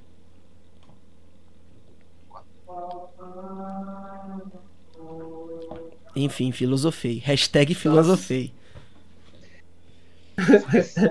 é... Filosofamos. Mas, gente, pensando nisso, na verdade eu, eu tô levando essa discussão, essa, essa, essa reflexão muito mais longe na minha cabeça, mas eu vou voltar pra terra. Mas de, mas de pensar também com pessoas que. Sei lá, várias questões, enfim. Não, não vou Olha, entrar nesse mérito. Quando a gente tava falando de tempo, eu me segurei muito, porque eu já estudei muita coisa sobre tempo, tem coisas incríveis para falar. Mas realmente não, se deixar. Não se ficar... segure, não se segure. Não, a gente vai ficar aqui até não, então, amanhã. Não, então eu vou. Eu vou... Horas. Eu vou te fazer o, um, um convite. O tempo é relativo. Gente, alguém tem mais alguma coisa para fazer? Eu não tenho. Eu tenho, eu tenho, gente. Olha, eu já fiz uma live de leitura minha Aí eu dei o suporte técnico pra uma live de um sarau que durou duas horas e meia. Aí eu tô nessa live com vocês de da oficina. Vou tomar um banho, aguar minhas plantinhas e torcer pra que elas não tenham morrido. e depois eu vou fazer, eu vou organizar um sarau também em live. Socorro. Oh, Boa, mano. Compartilha esses lances com a gente também, Vitor. Eu... Da hora. Verdade. Ó, oh, gente, então pronto, pra, pra ficar na... registrado aí na nuvem, todos os dias, às 13 horas, eu tô fazendo uma live de leitura compartilhada. Eu leio diariamente. E aí agora na pandemia, como eu perdi muitos dos meus trabalhos e precisava de uma fonte de renda, eu lancei, eu virei influencer. Aí eu lancei uma Ai, a Giovana tá orgulhosa de você. Ai, obrigado. Eu lancei uma campanha de financiamento coletivo, as pessoas contribuem com valor mensal. E eu me, me comprometo a fazer algumas atividades recorrentes online. E aí eu resolvi partilhar essas leituras que eu faço diariamente. Então, uma hora por dia, todos os dias, da uma às duas, eu leio um livro. Na verdade. E qual que é o canal? É no meu Instagram, arroba Praga de Poeta. E aí eu tô fazendo também coisas pontuais. Tô fazendo uma intervenção do Poesia por Saudade. Inclusive, convido muito vocês a participarem. É, você me manda uma foto que represente algo, alguém, alguma situação que você sente falta e me diz por que você escolheu essa foto e eu escrevo um texto a partir disso. E que tô fazendo. A história da foto? Não precisa ser a história, tipo, você me manda uma foto de algo que te faz falta e me diz por que você escolheu a foto. Se quiser contar uma história também, mas um breve relato. E aí ah, eu vou ah, escrever Nossa, a partir eu, disso. Você tá falando isso e o Carlos compartilhou uma imagem aqui. Eu já achei que o Carlos já tava mandando fotos. Tá eu também. é, e a outra coisa que eu tô fazendo recorrente ah, também é, esses saraus que eu tô fazendo estão sendo espontâneos, assim, né? Hoje vai ter às 8, se vocês quiserem assistir, vai ser no YouTube. Se quiserem participar, é só entrar na sala. E eu tô fazendo uns bate-bolas com convidados e convidadas de poesia falada. É uma hora de conversa em forma de poesia, assim. Eu falo um poema, a pessoa fala um que lembrou. Tipo, ao invés, sabe que nem a gente tá fazendo, ó. Eu quero pegar esse gancho para comentar isso. Só que ao invés de comentar isso, a pessoa fala um texto. Nossa, eu quero conversa. participar disso, cara. Venham, venham. Mas, enfim, fora os podcasts, inclusive, eu tô pensando em a gente encerrar em uma hora e meia, falta 20 minutos, porque eu gostei tanto desse nosso papo de hoje que eu acho que eu quero lançar como episódio de podcast. O que, que vocês acham? Olha, mano, é isso que eu tava pensando enquanto a gente tava tendo essa conversa, de lançar um podcast, mano. Porque o tanto de conversa que tem aqui, o tanto de conteúdo que cada um carrega dentro de si mesmo, mano, é tão rico e, e rico mesmo que pode ser muito agregador para muita gente que não tem nem um pouco do acesso do conteúdo que a gente tem, tá ligado? Sim. Na verdade, eu, eu agora que eu virei influencer, eu nem penso nesse sentido de muita gente, sabe? Eu vejo muito esse. Tanto que a, a ideia da minha campanha é essa. Você que está financiando a campanha, você não está financiando, é, tipo, um conteúdo específico, assim. Porque, na verdade, muita gente que financia nem consome o meu conteúdo. E quem consome o meu conteúdo é gente que não tem condições de financiar. Então eu penso muito isso no conteúdo de ser influencer não como muita gente, porque a ideia do influencer é influenciar muita gente. Mas eu penso dessas conexões, assim. Então, por exemplo, é, as minhas lives de leitura, elas estão batendo picos de 20 pessoas no máximo, assim, por dia. Mas geralmente ficam 4, 5 pessoas vendo. E eu falo, mano, isso já é muita gente, tá ligado? Essa troca que a gente tá tendo aqui já é muito foda. E os papos que eu tô trocando depois em inbox com essas pessoas, eu acho que isso. É, eu, eu, tinha muita preguiça de trabalhar online, sabe? Apesar de consumir muito conteúdo online. Afinal, eu tô fazendo essas lives por ter experiência em consumir conteúdo online. Mas eu vejo muito nesse sentido, assim, de, de poder parar em algum momento. Tipo, não interessa se 10 pessoas em 10 anos ouviram meu podcast. Mas em algum momento a pessoa teve essa oportunidade de se relacionar comigo e com as pessoas que participaram dessa forma. Sabe? Foi Sim. uma faxina que deu para fazer ouvindo. Então, sei lá. Nunca vou Você ficar. Você fez rico, a sua parte né? no mundo. Fizemos. Fizemos. e eu tenho muita preguiça também de, de. Mano, mesmo eu, eu consumindo bastante, eu vejo que eu tenho muita coisa para pra colocar, mano, mas eu tenho muita preguiça. Tem preguiça de até olhar no WhatsApp e responder as pessoas, mano. eu entendo, eu entendo essa preguiça de responder as pessoas. Pô, é tempo. É Mas, tempo. ó, já que a gente tá se rendendo ao capitalismo virtual, é, eu acho que se a gente for lançar como podcast mais do que uma hora e, uma hora e meia. Não, foda-se, vamos, vamos até onde vai. Mas é porque eu também preciso sair já já tipo, umas seis e meia encerrar. Ah, não, mas assim, Que também tá sendo é... a duração da nossa oficina, né? Ela tem durado, a versão online, ela tem durado umas duas horas no máximo. E a gente tá junto desde as quatro e meia. É. Então acho que é isso. Mas eu queria propor, lógico que se alguém quiser concluir mais alguma coisa, eu já vou passar a bola, porque já falei pra caralho. Mas eu queria propor que a gente falasse nesses últimos minutos, tentasse ligar é, um pouco do que foi discutido aqui com a visão não necessariamente, não precisa ligar, mas assim, pensar, falar sobre as personagens de vocês especificamente. O que, que elas te trouxeram de pensamento, ou de construção criativa, ou até mesmo de diversão em relação à história. Hum. Sei, acho que eu posso começar porque assim. Eu criei meu personagem inspirado numa pessoa que eu sempre quis ser, sabe? Então, uhum. tipo, ser ela mesmo de brincadeira foi muito legal.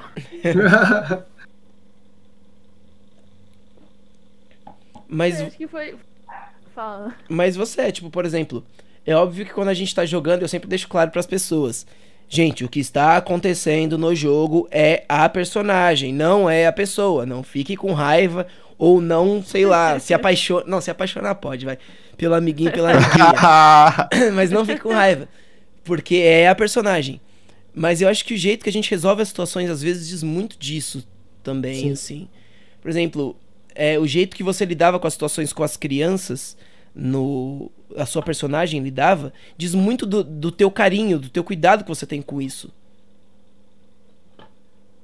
Acho que foi bem isso, foi uma, uma oportunidade de. Que nem, o, o Marcos uma vez comentou, né? De pegar uma coisa e exagerar, né? E ver até onde ela vai, e ver como é que fica desse jeito. Uhum. Não sei. Mago, Mago especificamente foi um sofrimento para mim jogar, gente. Porque eu, tô, eu já falei, eu tô acostumada com RPG que você chega, dá porrada em todo mundo e resolveu o problema. Agora você tinha que conversar, você tinha que ver um jeito, você tinha que debater com o mundo tinha...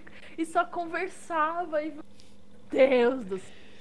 Mano, toda vez tipo... que a gente saía de uma sessão, eu pensava assim, mano, que saco que foi isso, mano? Tipo, deve ter sido um saco. A gente ficou duas horas jogando, uma cena conversando. Não é possível que alguém gostou disso. Mas eu olho e falo, não, eu gostei disso. Ficava por horas conversando e resolvendo situações, tipo, resolvendo situações cotidianas. Eu fico, ai meu Deus. O mago é RPG da vida adulta. Muito! o mago é RPG do, do, da mesa de boteco, né? Que você fica lá falando. Sim. Né? A gente faz isso no boteco que não faz no RPG, pô. Ficar sentado falando. Eu, eu, até pensei, tipo, não, cara, jogar mago não é pra mim. Eu vou sair, eu vou jogar DD, eu vou jogar lobisomem, dar porrada em todo mundo. Mas quando eu aceitei isso na minha vida, foi bem legal, assim. Saber que, que, dá pra, sabe? E, e vou resolver as coisas na conversa, e vai ser isso daí. E vou ficar uma cena de meia hora só pra comprar frutas. Meu Deus, sim. foi uma experiência bem interessante. É. Acho que eu vou puxar então. É, eu acho que isso que a Tamires falou é legal, mas o que o Victor falou acho que também é bem, bem colocado da coisa de de não é não é a Tamires, mas tem coisas da Tamires, assim. E eu acho que o meu personagem tem a questão da, da sexualidade, tem a questão de ser professor, são duas coisas que têm a ver total comigo. E eu acho que isso foi muito foi muito legal fazer um personagem um pouco parecido comigo, mas que não sou exatamente eu, até para testar essas coisas de tipo o que eu quero, o que eu sou, o que que é, sabe, se eu fizesse um personagem totalmente diferente, acho que eu talvez não conseguisse fazer essa ponte, assim, mas eu acho que foi muito interessante para eu, eu usei um pouco como análise, assim, sabe, de, de o que que eu quero, para onde eu vou, e, e eu acho que eu me comportei muitas vezes, eu era acabava sendo o professorzão do, do grupo. Gente, peraí, ainda mais que tinha os jovens histéricos, né? Daí sobrava. Não sei assim... do que você fala falando. não, você nem era histérica, eu tô falando dos outros dois mesmo. É... Que é isso? o jovem histérico sou eu e eu ri, é isso mesmo? O surtado. Eu era um jovem histérico. Era um ah, jovem é. de 200 anos. Três histéricos. É... E daí, e eu acho que, tipo, e daí sobrava pra eu e a Natasha, tipo, calma aí, vamos lá, vamos, vamos organizar essa zona. Então eu acho que tem essa coisa de, acho que viver uma versão levemente ficcionalizada de mim mesmo também foi muito legal, assim, foi muito, muito bom experimentar e poder, e poder ver, foi o que eu falei, acho que eu, na outra hora, poder ver quem sou eu de fora um pouco, sabe, tipo, eu acho que foi uma, é uma experiência muito muito legal. E uma coisa muito louca de jogar foi é, que eu já joguei muito e já fui mestre, então eu sei muito como funciona o jogo e tudo.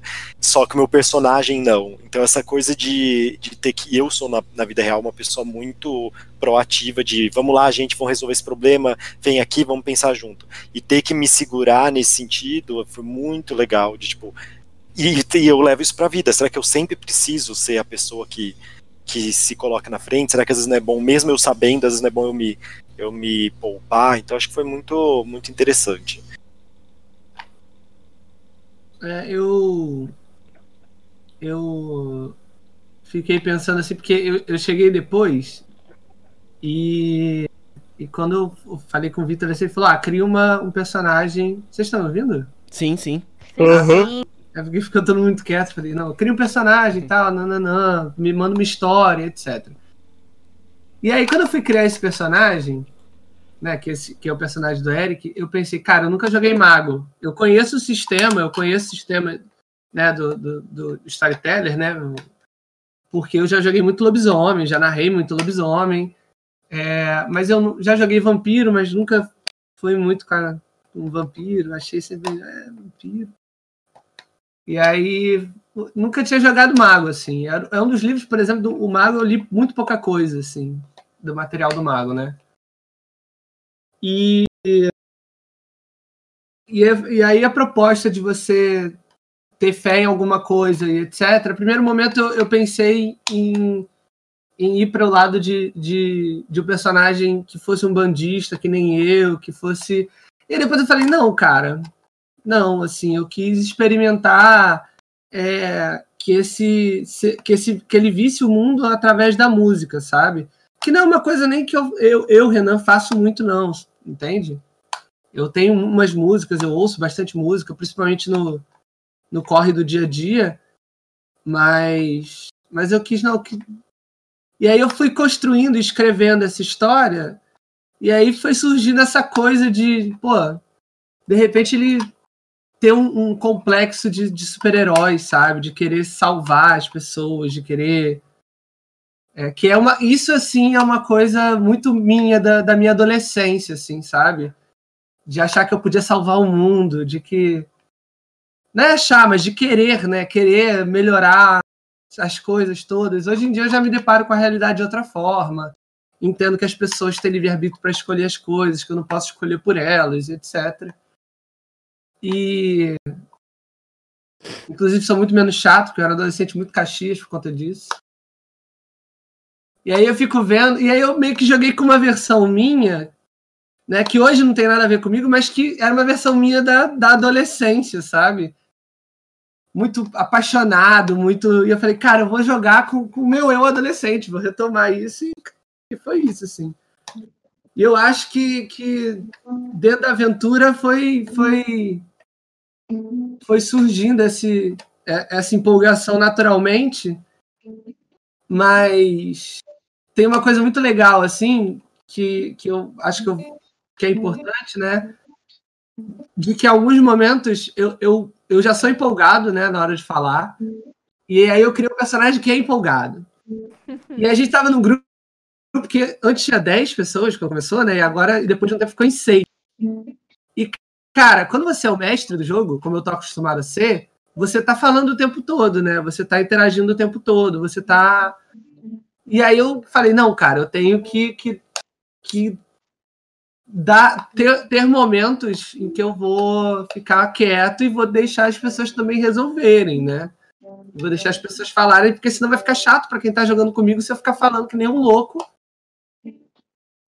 E, e é isso, né? Você também vai aprendendo. Eu acho que eu fui tendo essas percepções na hora em que era a minha vida, entendeu? Pô, agora é a vez do, do meu personagem. Agir, falar e etc. E não, agora é, é, o outro personagem vai, né? Sei lá, é esse espaço assim de de respeitar o, o colega que também pode falar e também pode brincar e também pode jogar. É isso, assim.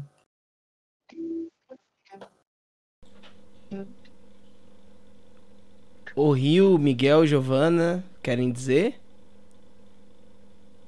Tô aqui pensando um pouco sobre o meu personagem. Ah, mano. Na verdade, eu... Fala. Fala aí. Fala aí, Amanda. Ah, eu só ia falar o princípio do meu personagem, cara. Fala aí. Pode falar então. Então, como nenhum dos dois decidiu, o Rio fala. Vai, ah! Carlos.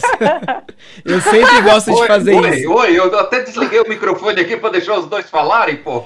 Mano, eu apresento sarau há muitos anos e o sarau que eu apresento nunca é lista, né? Tipo, é sempre fala espontânea. E aí sempre rola os momentos de duas pessoas ficarem nessa. Não, fala você, fala você, fala. Então fala você, terceira pessoa. Melhor jeito de resolver conflitos. Da hora. Uh, então, falo eu então. Gente, rapidinho, só. Relação com o personagem é o típico personagem de história em quadrinhos, né, cara? É o. Em parte, em grande parte, personagem doido de história em quadrinho doida, né? Em parte, é a questão de como que você lida com as tuas incapacidades. É, que você cai na real, que você fala assim, hum, ferrou, né? Daqui para frente é, não dá mais para fazer algumas coisas. Não é que você. Quer dizer, já não dava antes, né? Mas você insistia. Agora não dá mesmo. E aí, como que você vai conviver com essa ideia. Mas nesse sentido, e, e principalmente a, a, ideia de. Cara, vai, faz, vendo o que, que vai dar. Basicamente isso. Alguém... Fala, por favor. Muito bom. Então vamos lá, eu vou falar. Eu, Miguel, vou falar do personagem Miguel, né? E ele não é tão diferente nem eu. Eu criei ele muito numa história parecida com a minha. É, um pouco do que é, eu já passei e um pouco do que eu queria ser, sabe? É, aquela ideia. É, sou uma pessoa muito espiritual, assim, mano. Gosto muito desses papos. E eu sempre é, quis ter mais aproximação é, entender como que funciona essa questão de, de, de, espírito mesmo, tá ligado? Eu não sei como que é isso, mano. Eu já, eu já frequentei muitos terreiros de Umbanda e sei lá, é um bagulho muito complexo. Mas eu sempre quis ter uma, mais aproximação com isso. Então eu criei o personagem que é próximo com isso, tá ligado? Mas ao mesmo tempo, mano, enquanto eu tava jogando, eu percebi que o Miguel, ele, ele era muito observador tipo, era muito passivo, tá ligado? Passivo da situação. Acontecia um bagulho, é, ele que tava na reta ia acontecer com ele. E, e é isso. É aquela pessoa meio que ficava de canto e observando e tá ligado? Menos ativo, assim. E isso é um pouco diferente do que eu sou no meu dia a dia. Ou não. Sei lá, é várias facetas de mim, mano. Porque tem dia que eu tô totalmente fechado, tem dia que eu sou uma pessoa totalmente tímida. E tem dia que eu sou uma pessoa totalmente extrovertida, mano. É, é, bem, é bem louco, mas eu acho que o Miguel mesmo do, do RPG, ele era um pouco mais tímido, assim, um pouco mais, um pouco mais para dentro, um pouco mais observador. Observei isso nele. Mas é, é muito doido porque eu, eu também percebi essa personalidade dele mais passivo, porém ele era muito solícito. É, ele tava com o dele na reta, mas quando chegava nele, ele tava lá presente também, né? Inclusive em relação Sim. aos outros. Sim. É, é essa questão, né? Vinha para mim, aceitava, nessa questão de, soli, é, de, de solícito mesmo, de, de que está pronto para servir, né? Da hora. Bom, e você, Giovana? A gente começou falando de você, né? Mas você não pôde se defender. Oh, meu Deus. Coitada de mim. então. A Giovanna, na verdade, eu criei porque eu queria um personagem meio zoeiro, entendeu? Eu queria alguém que, de verdade, alguém que fala um monte de coisas, que acredita em horóscopo de um jeito extremamente superficial. Uh, e era basicamente isso, era uma pessoa extremamente superficial que eu queria, no qual era mais. parecia uma matraca, na verdade parecia. Não sei, tinha que aparecer de alguma forma, né? De certa forma. Só que na medida do jogo. E cai, cortou. Que, caiu, perdão. Uma coisa que ela começou a me incomodar é que ela estava extremamente superficial, né? Aí eu fiquei, ah, meu Deus, tá superficial demais, porque começou a vir uns problemas mais complexos, né? No qual não dava para lidar apenas com essa faceta que ela tinha. E no final ela acabou desenvolvendo com um pouco da minha personalidade, então foi, né? Muito bom. Gente, vocês que. O Miguel, o Renan e, e as outras pessoas que participaram do primeiro dia. Na verdade, assim, o que rolou? Eu anunciei a oficina e abri, é, limitei em 10 vagas, né? Por isso que tinham 10 pessoas no primeiro dia. É, eu ia dar essa oficina de demonstração da ferramenta da RPG. E aí eu ia continuar a história só com quem tivesse muito interessado. Óbvio que se as 10 pessoas quisessem, ia ser um grande problema. Porque é difícil você narrar uma história para mais de seis pessoas, principalmente Sim. online. É, mas na verdade, até na oficina presencial do SESC, que tinha 20 vagas, na verdade era 15, né? Mas eu ia abrir para 20 depois. A proposta era essa, assim, era ter grandes números em alguns momentos específicos, mas o núcleo fixo ser seis pessoas.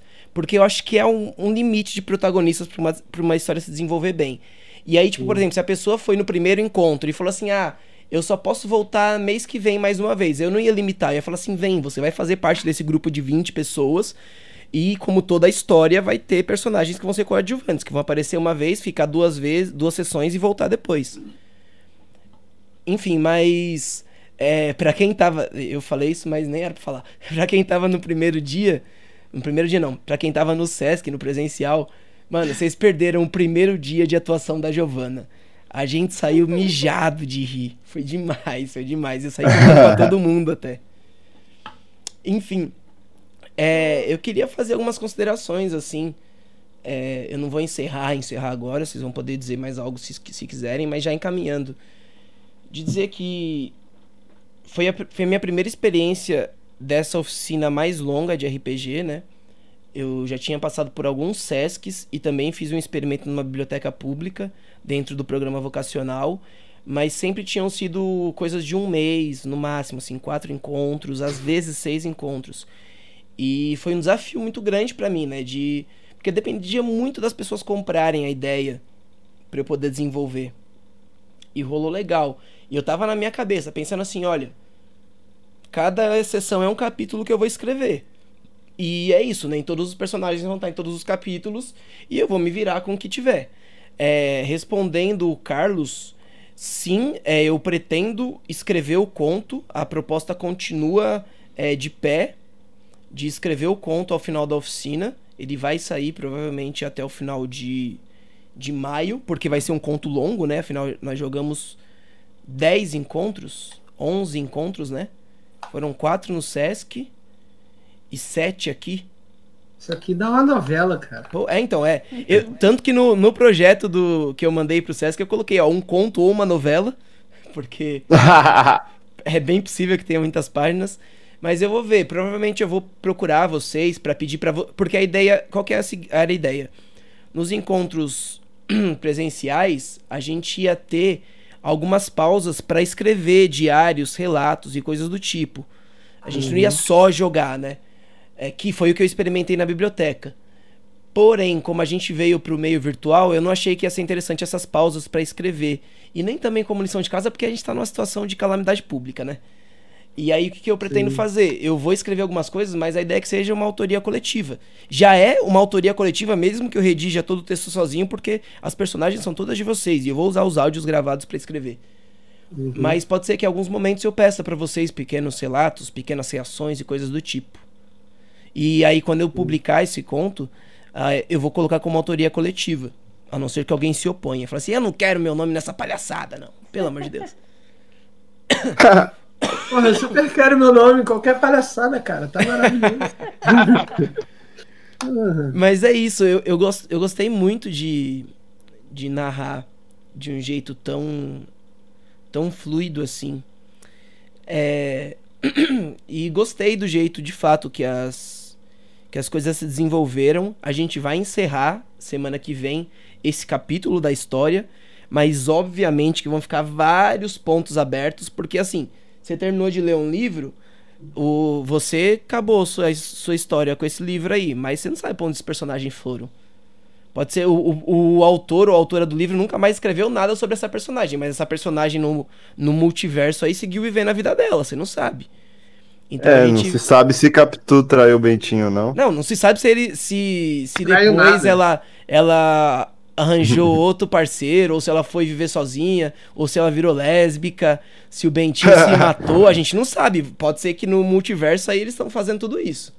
Então. No universo da fanfic aconteceu todas as coisas ao mesmo tempo. Tudo isso. e, se os, e se quem escreve fanfic, na verdade, está psicografando? Olha aí. Jesus. Enfim. Jesus. Enfim, Caraca. mas é, a gente não vai resolver tudo. Inclusive, é, o, eu, eu até eu, eu não ligo para spoiler porque eu acho que é muito mais interessante como as coisas acontecem do que o que acontece, né? Sim. Então não esperem grandes finais, grandes grandes clímax para nossa história, porque elas não vão ter. É, eu acho que a história em si já é um grande um grande meio para o desenvolvimento dessas personagens, mas a gente vai ter alguma coisa semana que vem. Vou bolar com, com muito carinho. E vai ficar em aberto, porque as personagens vão morrer quando vocês quiserem que elas morram. Tipo, se vocês jogarem uma outra aventura com outra personagem, vocês podem trazer é, elementos dessa. Eu com certeza vou usar as personagens de vocês em outras sessões. Vou usar é, enredo, tipo, o Miguelito vai aparecer, o, o Ohio vai aparecer em outras, o Juan, os uhum. dois Juan, o Juan não, Raul vão aparecer, Pedro, enfim. Mas os é isso que eu tenho muito, muito pensando nisso. As personagens continuam vivas sempre, sempre vão Nossa, você podia botar esse nome, né? O conto dos dois Raús. Ninguém vai entender nada. pera aí. Bom, isso vai ficar gravado, mas eu vou escrever isso no chat. Principalmente. Conto vai... dos dois Raús. Principalmente, ó, o conto dos dois Raús. Inclusive, porque eu tô pensando em quem vai narrar isso. Na verdade, vão ter vários narradores, assim como a referência que eu trouxe na oficina do Sesc, que vale a pena deixar para vocês aqui que vocês não pegaram, que uma das referências tem sido A Ousadia do Ouriço, um livro que tem múltiplos narradores e narradoras, né? Eu penso que, obviamente, vai ter. Do ouriço. Oi?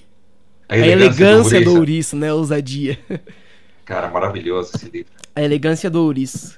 É, o conto dos dois Saús, né? Você falou dos dois Saús.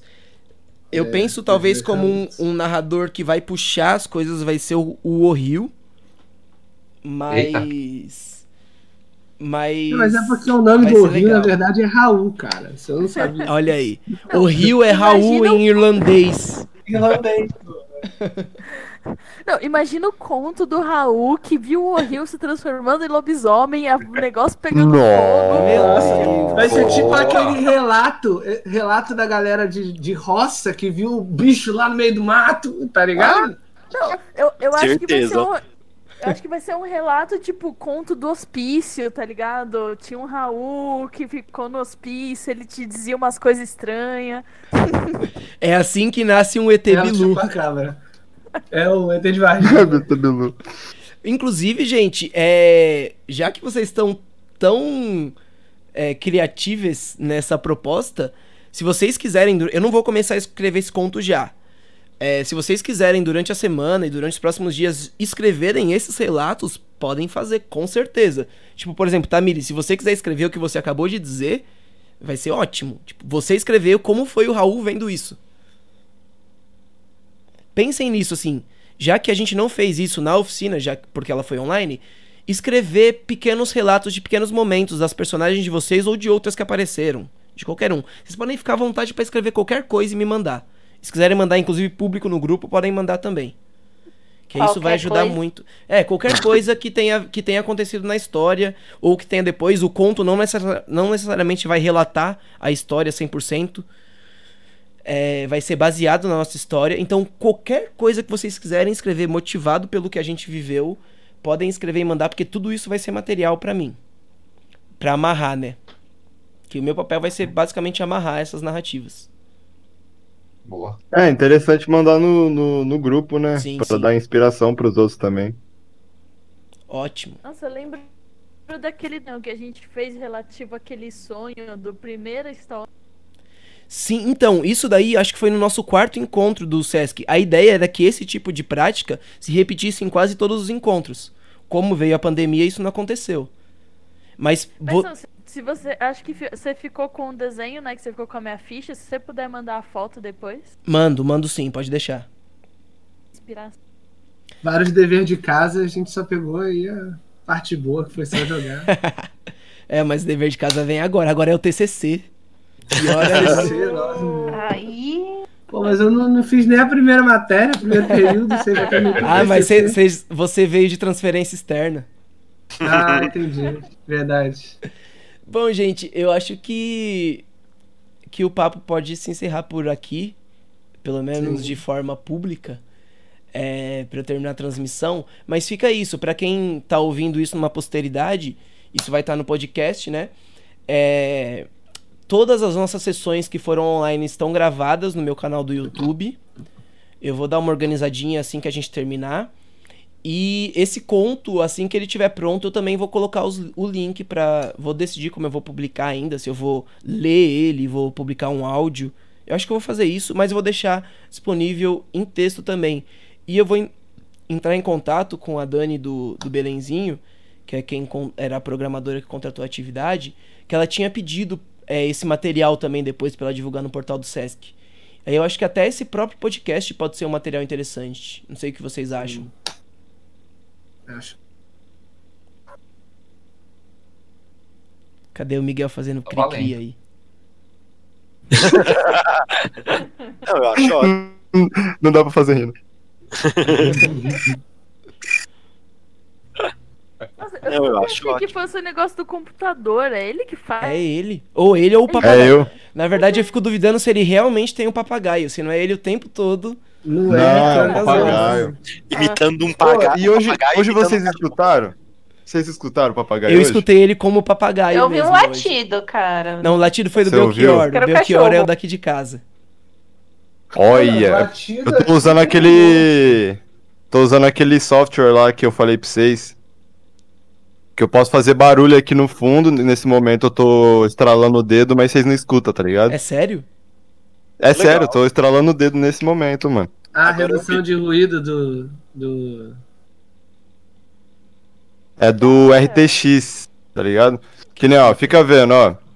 Eu vou desativar, ele tá desativando, demora um pouquinho. Vocês vão perceber a mudança na minha voz. Carregando. Nossa. Nossa senhora. Pera aí. Mas aí é muito louco, parça. Muito louco. Bom, então. Eu. Eu. Eu, mano, com isso ficou muito da hora, mas fala aí o que você vai falar. Não, eu acho que eu vou aproveitar esse momento, é, detalhes técnicos, né? Porque já que a ideia é prestar um serviço público com essas informações que, vão, que estão gravadas, é, os, esse software que você usou é o RTX? RTX Voice. RTX Voice, anotem aí. A gente fez as nossas chamadas de voz pelo Discord. Aí, foi. Disco, olha aí. Discord foi a plataforma que a gente usou, é bem simples de chamada de voz, eu acho muito boa. É, eu estou transmitindo as lives pelo Streamlabs OBS e para jogar, para rolagem de dados e fichas de personagem, a gente usou o Roll20, Roll20, né? Escreve R-O-L-L 20. Todas essas ferramentas, sem exceção, não sei do RTX, mas todas as ferramentas são gratuitas é, e tem tutoriais no YouTube acessíveis para você aprender. Mas é isso, já que o jeito é a gente se conectar virtualmente, vamos fazer isso. E que bom, né? Porque, por exemplo, o Igor, o Maurício, ele é de São Paulo, mas também Campinas e tá jogando. O Miguel é de Campinas e jamais poderia estar tá presente na oficina do Sesc aqui. O, Renan, que é de Rio das Ostras. Então achei ótimo também a gente encontrar esse meio do caminho de uma forma tranquila também, né? Sim. Sim, sim, foi ótimo. Então é isso, gente. Muito obrigado. Eu vou encerrar a transmissão aqui. E preciso ir no banheiro. Ó, eu vou mostrar o esquema aqui, ó. Mostra. Eu tô estralando o dedo aqui, você está escutando, não tá? Tamo. Super, sim. Tá, ó, aí eu bato aqui na, na, na, na mesa também, faço barulho. Aí enquanto isso eu vou ativar, mano. Tá ativando. Aí eu tô aqui, ó, fazendo barulho. Pá. Aí agora ativou. Você tá escutando o barulho? Sério que você tá fazendo? É sério, tá, tá fazendo barulho. Ativou, mas tá aquele mesmo barulho lá, não parei, mano. Isso daí, na verdade, é um efeito de correspondências e forças, né? Porque a, com a forças ele consegue suprimir. É verdade, é um, efe, é um efeito da esfera de forças. Com a força ele consegue suprimir a propagação das ondas sonoras. E aí, como a gente tá fazendo uma chamada, ele usa a correspondência para fazer com que isso fique virtualmente também. Olha aí. Então, eu tô dando uma olhada aqui. Eu tô dando uma olhada aqui. Parece que o um amigo meu falou desse negócio de supressão do ruído, mas do Discord. E aí parece que o próprio Discord agora tá. A última atualização dele, ele veio com uma supressão de ruído. Você pode Ele ativar. tem, mas não é tão boa, tá ligado? É, ah, não, não, não, é, tão boa. Até porque eu tava usando aqui uma vez vocês falando que minha voz tava meio estranha. Eu falei, ah, não vou usar mais esse bagulho, não. Bom, fica com essa tecnologia, gente. Eu tô encerrando a live. E muito obrigado por toda essa jornada, por essa companhia. E semana que vem tem muito mais, com certeza. Não acabou por aqui. Beleza.